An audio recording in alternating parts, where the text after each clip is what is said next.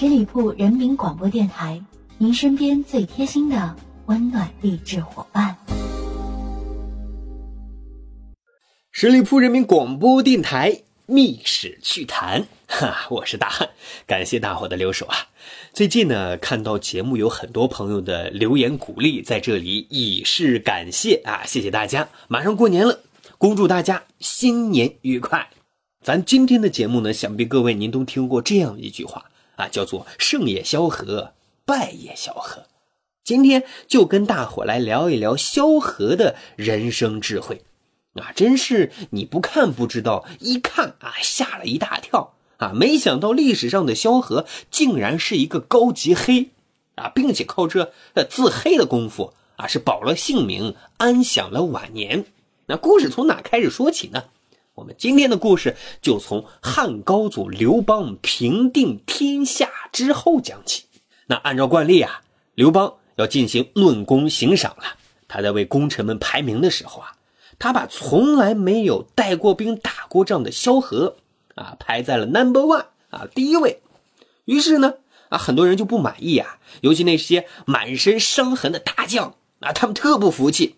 俺们在前线出生入死，凭什么比不上坐在办公室里风吹不着、雨淋不着的老萧呢？刘邦啊，非常不客气的啊，说了一番话糙理不糙的道理。史书这样记载：今诸君徒能走兽也，公狗也，至如萧何发宗指示，公人也。什么意思呢？啊，粗暴一点翻译就是。表面上看啊，捕获猎物的是猎狗，但牵着狗的、指挥狗的那是人啊。那意思就很简单了啊，你们啊虽然有功，但不过是棋子而已啊。但萧何那是下棋的人啊。其实我们回过头来看一看啊，刘邦这一席话真是一语中的。那在刘邦夺取天下的道路上啊，萧何的确起到了别人难以取代的作用。那时候啊。为了刘邦能够平定天下，萧何啊也是蛮拼的。怎么个拼法呢？首先，萧何他是刘邦的后勤部部长，哈，古代的那些农民起义啊，你想要最终成事儿啊，必须要有一块啊根据地大本营。在楚汉相争的时候啊，刘邦的根据地他就在关中啊，而替他经营管理关中的人啊，执行 CEO 啊，正是萧何。根据地为什么重要？啊，原因其实很简单。古代的战争，我们现在都称为冷兵器时代啊，是全靠肉搏战啊。那时候最重要的就是粮草跟兵源啊，因为这两者是有决定意义的。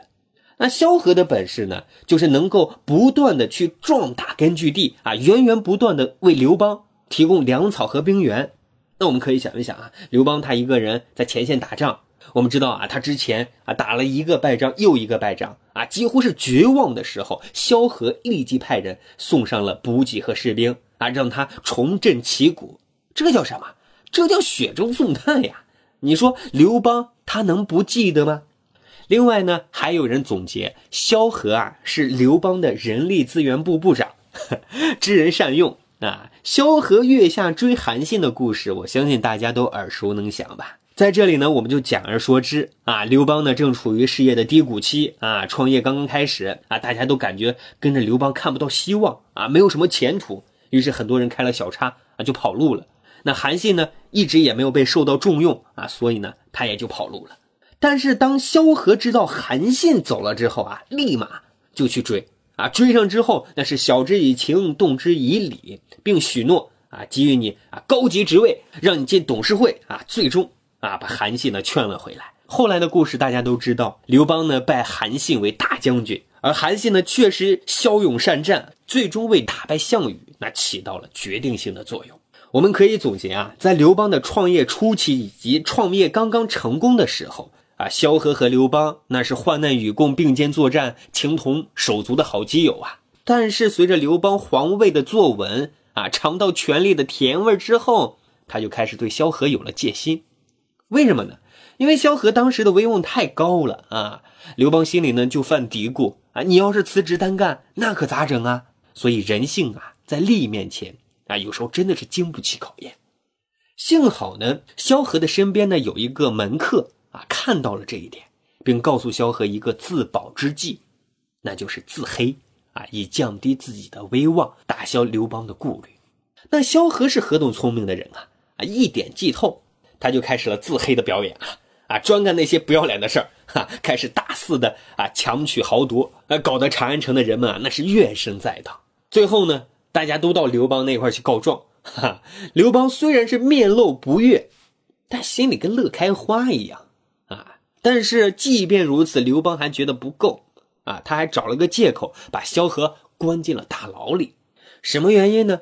那当时呢，萧何见到长安一带啊，耕地面积日益减少，啊，老百姓呢是缺衣少食，啊，可是上林苑啊闲置了很多啊荒地，被刘邦用来放牛啊、放马啊、放羊啊、啊养鸡养狗啊，啊，萧何觉得这太浪费了。啊，就向刘邦进言，希望把上林苑啊开放出来，让老百姓去耕种，这本是一番好意呀。可是刘邦很生气，后果很严重。为什么？他觉得这是萧何收了商人的贿赂啊，以此来讨好老百姓啊，就命令人将萧何给抓起来，关进大牢里。当时文武百官见状啊，都怕连累自己，没有人敢为萧何申辩啊。多亏啊，刘邦身边啊有一个侍卫，叫做王卫卫啊，此人正直，敢于谏言。就问刘邦为什么要把萧相国关进大牢呀？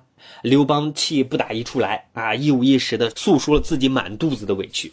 王卫卫那是一个巧舌如簧啊，很注意说话技巧的一个人，他摆例子说事实，啊，给刘邦连忙解释说，办事忠于职守，只要对老百姓有利，为民请愿，这是丞相应该做的事情呀。陛下，你怎么可以怀疑萧相国是收了商人的贿赂呢？你也可以想想啊，想当初你与项羽相争数十年，后来英布谋反，陛下亲自上前方征讨，由萧相国镇守关中。他若想取得关中，不过举手之劳呀。萧相国对这样的大力尚且不图，难道今天会贪图这些一点小小的贿赂吗？最后啊，这个王卫卫还给刘邦一个台阶啊，接着说：“陛下，您这样怀疑相国，一定。”是没有考虑仔细吧？啊！刘邦听后两眼一瞪，啊，虽不情愿，但觉得王卫卫的话还是有些道理啊，也不想把事情闹大，于是啊啊，当天就派人放了萧何。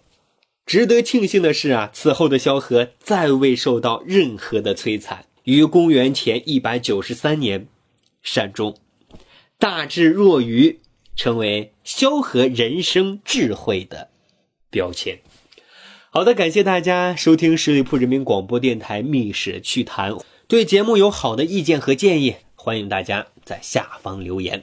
感谢大家的留守，欢迎关注十里铺人民广播电台公众微信账号。我们下一期再会。本期节目由十里铺人民广播电台制作播出。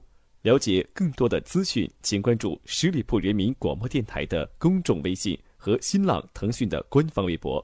感谢收听，我们明天再见。